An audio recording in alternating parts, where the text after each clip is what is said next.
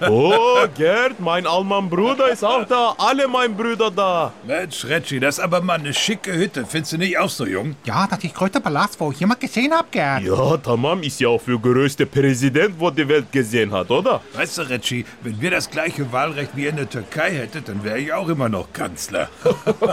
Ja, Kanzler Almanja ist schwache Amt. Wird nur noch übertroffen vom Bundespräsident. Hallo, Christian. Hallo. Ah Ja, der Christian Wolf, das ist der stärkste Präsident. Ruft immer zurück und spricht laut und deutlich auf Mailbox.